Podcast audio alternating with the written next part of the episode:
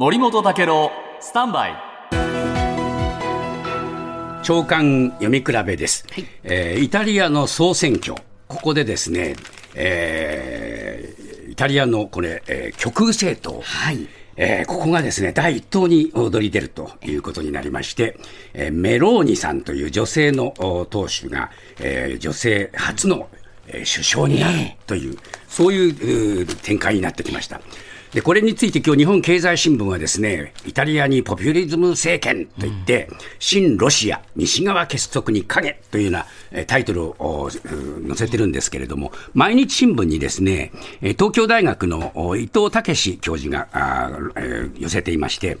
あのどうもですね、えー同胞おというこの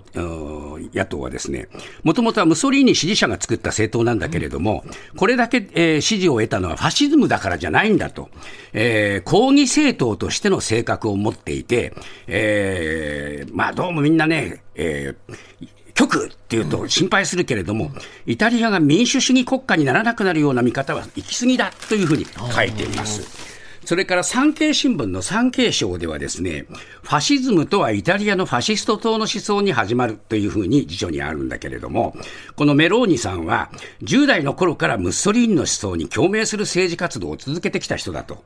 で、日本でファシズムというとナチスドイツのイメージが強いんだけれども、作家の佐藤勝さんによると、イタリアで生まれた本来のファシズムっていうのは、えー失業とか貧困とか格差などの社会問題を国家が社会に介入することによって解決することを目指す、こういうものがファシズムの正体だったと。ただ、